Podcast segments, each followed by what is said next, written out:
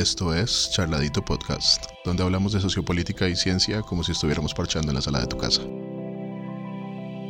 Recuerda que subimos capítulos todos los miércoles y todos los viernes, y que nos puedes seguir en Instagram como arroba charladitop si te gusta el capítulo de hoy.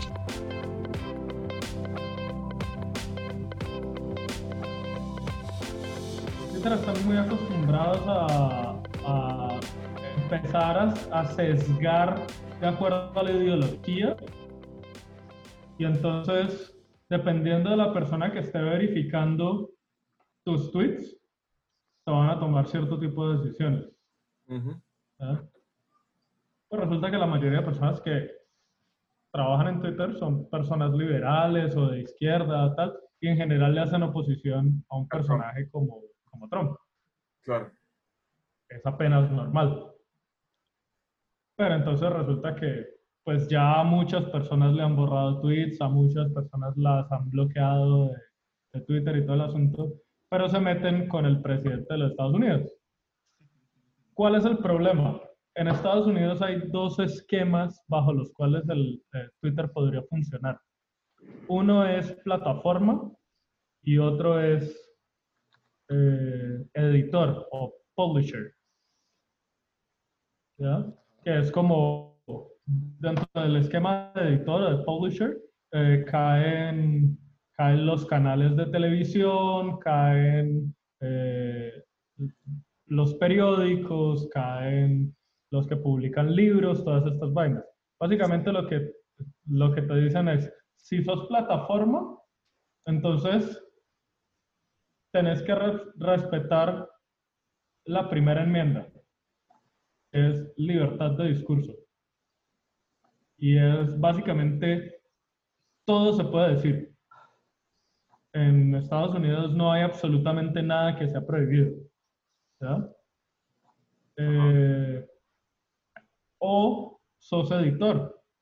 Y si sos editor, entonces tenés que hacerte responsable de absolutamente todo lo que se publique. ¿no? Porque o, o sos lo uno o sos lo otro. Más o menos en los 90 sacaron una ley para promover el desarrollo de compañías en Internet. Y dentro de esos hay uno que es el artículo 230, que es al cual se acoge Twitter. Y es una plataforma que tiene ciertos niveles de, de de censura bajo unas premisas eh, corporativas, pero pues la idea es que no haya mucha censura. ¿ya? eso les permite ajustarse también a regulaciones en otros países y toda la vaina. Pues Twitter se lo ha tomado muy a pecho. Y la mayoría de personas que trabajan en Twitter son efectivamente liberales. Entonces empiezan a censurar y empiezan a sacar gente por este lado, por el lado de la izquierda, por el lado de los liberales, pues una vaina súper marcada. Y, y se terminaron metiendo con el presidente de los Estados Unidos. ¿A qué se está enfrentando Twitter en este momento? Si a ellos, eh, si, si levantan esa, eh, eh, ese artículo 230, Twitter se quiebra. Ajá. Porque el costo de verificar cada uno de los tweets que se publican y, y, hacer la censura pertinente para ellos ejercer como editorial es demasiado alto. Entonces se gastarían toda la plata de la empresa pagándole a, a personas que hagan la verificación. Sobre todo porque Twitter apenas hace unos años fue que vino a ser rentable, que vino, a generar ganancias. No, pero pues, o sea, eso es Twitter, pero, pero Twitter puede joder también a Facebook, puede joder a todo el mundo. ¿Es eh, una empresa así sobre, sobre, sobre qué gana dinero? ¿Publicidad? Publicidad. Vendiendo los datos tuyos para publicidad. Ah, sí. eh, pero... Estás en cualquier otra red social, hace eso. Sí. si, tenés, cuenta en Gmail, te pasa eso. Te pasa, me pasa eso. Em, Pero Si entonces, buscas an- cla- algo en Google, te pasa eso. exactamente. Así no tengas cuentas. El asunto, el asunto allí es que, claro, si lo que sea que pase con Twitter va a sentar un precedente para las otras redes sociales. Claro. Y eso, pues, es una guerra o contra Internet o contra las plataformas o contra... Va a ser una guerra interesante. Para mí, para mí el asunto se termina decantando por libertad de, por la libertad de discurso. Sí, sí, sí. Todos lo, Eh, todos lo es llevan más- a eso, ¿no? Pues incluso en es las que películas. tiene, pero es que tiene sentido, tiene sentido, porque es que bajo qué premisa deciden que lo que vos publicas es válido o no es válido.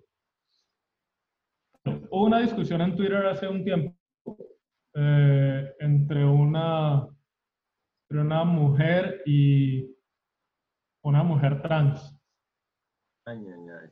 Aparentemente esta mujer es una, lo que, lo que se conoce en los círculos oscuros del Internet como una TERF.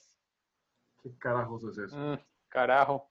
Eso es Trans Exclusionary eh, Radical Feminist. Uf, ¿Qué? Eh, es una feminista radical excluyente de los trans. ajá.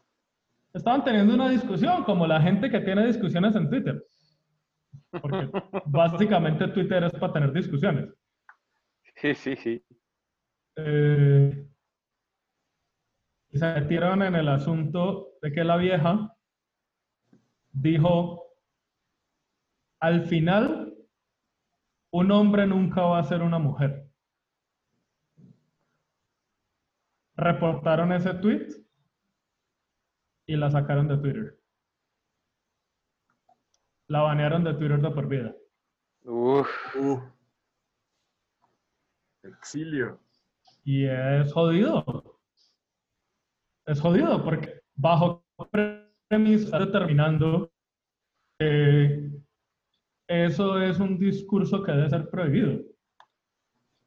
Vale, yo te entiendo que según el discurso eh, liberal, eh, supermodernista y todas estas vainas, eh, pues uno puede ser lo que uno se considere. Y si yo me considero, eh, si yo me considero un árbol, o soy un hombre que se considera una mujer trans, que además es un siervo malo, como este personaje que está en, en- ¿cómo es que se llama esta red social, gordo? Twitch. eh, en Twitch. Entonces, como yo puedo ser lo que yo quiera, y cualquier persona que me diga que yo no soy lo que yo quiero ser, eso es un discurso ofensivo.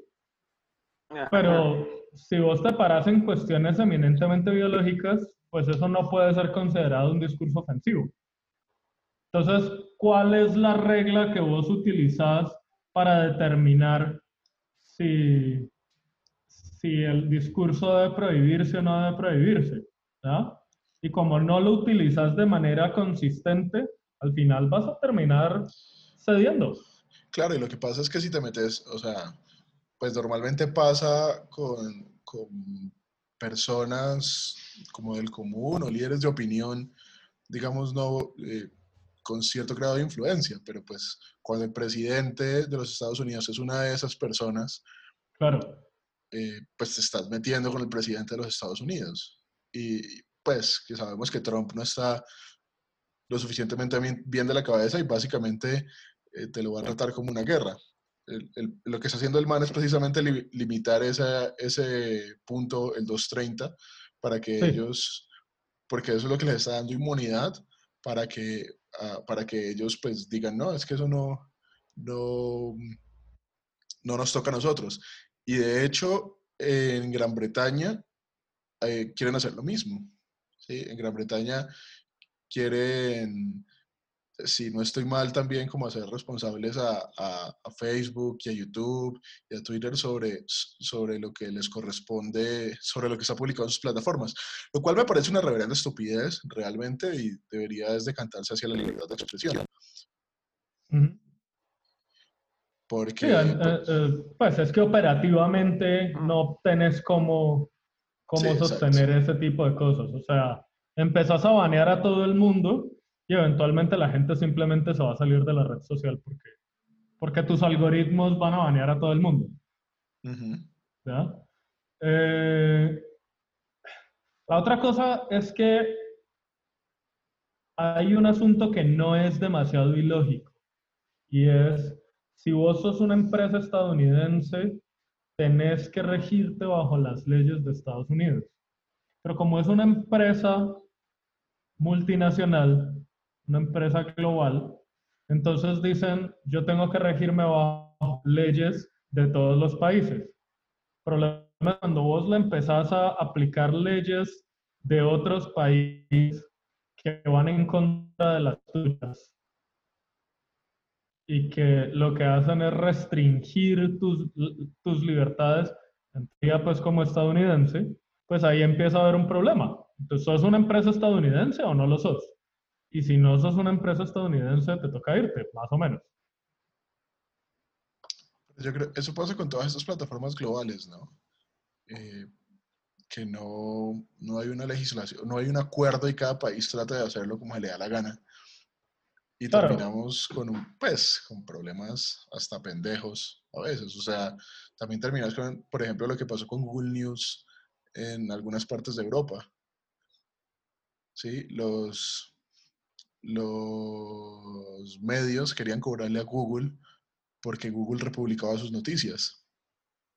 Entonces Google dijo, ah, listo, entonces no les republico ni mierda. Y les jodió el tráfico a todos, a todos los medios de, a, a un montón de medios en Claro. Europa, pues. Entonces, cuando, también cuando tenés gente como que no entiende cómo funcionan estas plataformas, sí, o sea, cuál- qué es lo que las hace, eh, lo que las hace, entonces, pues, complicado, ¿no? Como que Sí, la verdad es bastante termina, difícil. terminas con una vaina ahí como toda torpe en todos los aspectos. Sí, o sea, digamos que Trump va a entrar en esta batalla, por ejemplo, pero, pero también eso te, o sea, puedes empezar a crear un montón de barreras para el, para el, para el desarrollo. Si bien es importante eh, darles un marco de referencia a estas plataformas, eh, me parece que la administración Trump no es la, la más indicada para lograr una cosa de esas.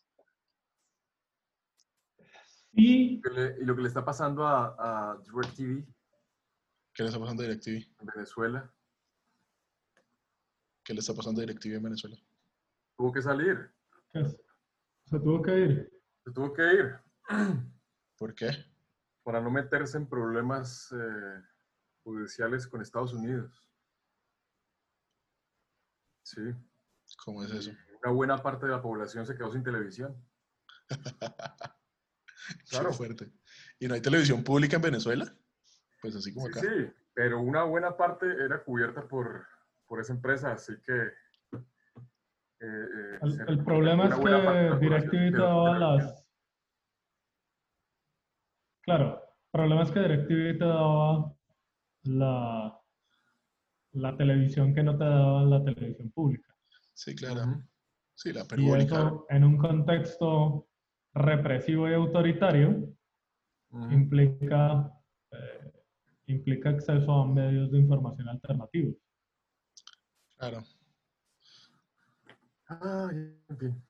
Es Yo- bastante complicado. Sí, yo, yo tengo ahí algo que decir, creo que se lo decía a Juan el otro día, y es, nosotros estamos avanzando en términos tecnológicos a unos pasos muy grandes y como sociedad no nos estamos adaptando lo suficientemente rápido a esos cambios, ¿sí? Nuestro, eh, nuestro aparato político no sabe cómo adaptarse a esos cambios.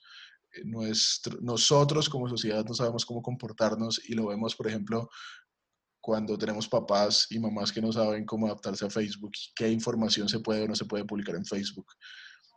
Eh, entonces, yo creo que es, es- eso, es un, eso es un proceso, es parte del proceso, es esto que está pasando en Estados Unidos, por ejemplo, es parte de ese proceso de encontrar, bueno, cuál es la forma correcta en lo que esa tecnología que creció, tuviera- tiene menos de 20 años, Sí, claro. Sí, eh, y que, y que se, se volvió un fenómeno mundial. Facebook también tiene menos de 20 años. Es- esas cosas que se volvieron un fenómeno mundial, ¿cómo van a, a, comportarse realmente en, el, en, el, en todo nuestro aparato social? Y eso es eh, lo que estamos tratando de definir ahora. Eso es lo que está pasando con todos los, con todos los que están, los actores que están en esta, en esa batalla, pues. Sí, a mí lo que me parece difícil de esa situación es que nadie puede negar que Twitter es como una suerte de monopolio en términos de ese tipo de red social. Ujú. ¿ya? Vos puedes sacar otra red social del mismo tipo y es muy difícil que puedas hacer competencia. ¿Ya? Entonces, ¿hasta qué punto debe regularse? Puede ser un privado el que regule escenario de debate público, porque finalmente Twitter es un escenario de debate público.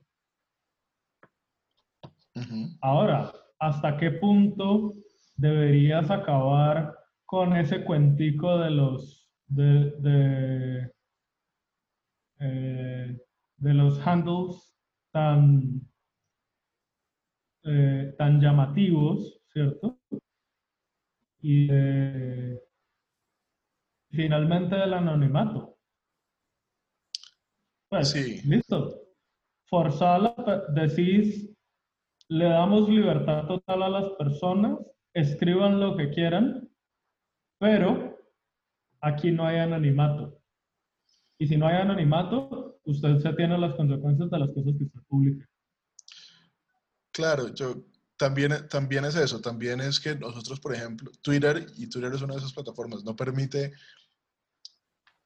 eh, como la, la la- el símil real entre, mi, entre yo, persona real, y yo, persona digital.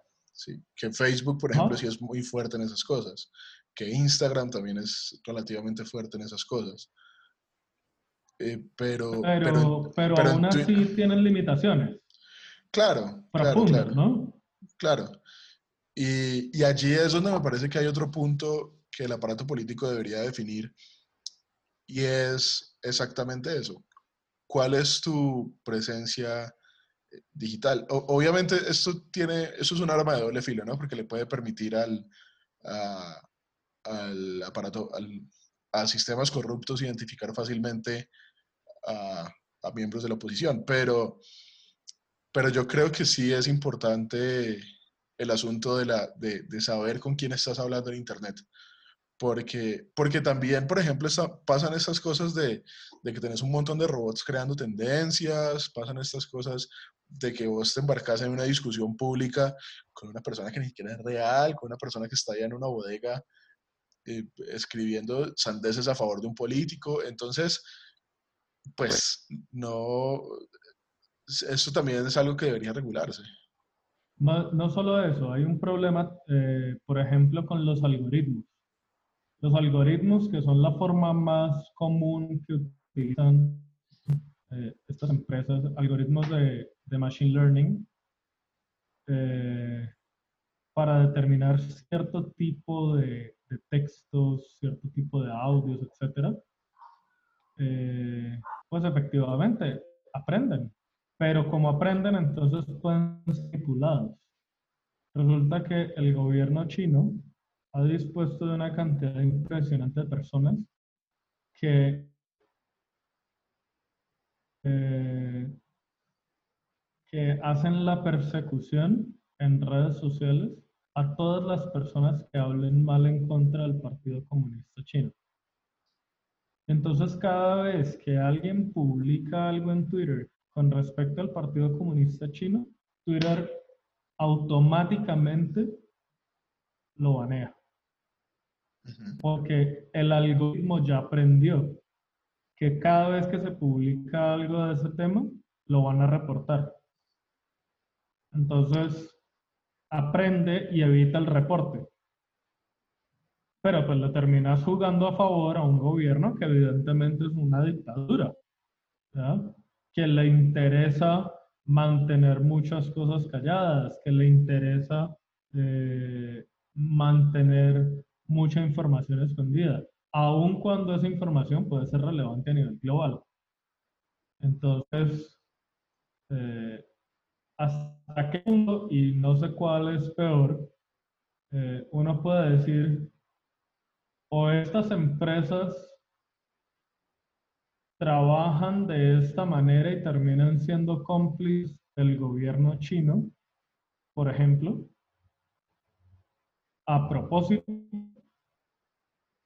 en cuyo caso, pues uno tendría que decir que se compromete su ética, o están siendo utilizadas por el gobierno chino sin, sin saberlo, en cuyo caso se compromete su propia capacidad. Se aprovechan de ellos porque son ineptos. Y con esta pregunta terminamos el episodio de hoy. Esto es Charladito Podcast, un podcast donde hablamos de ciencia y sociedad como si estuviéramos parchando en la sala de tu casa. Seguimos en Instagram como arroba charladito P y compartir los capítulos desde YouTube. Suscríbete también que a ver si, nos, si podemos vivir de esto. Nos vemos en un próximo episodio.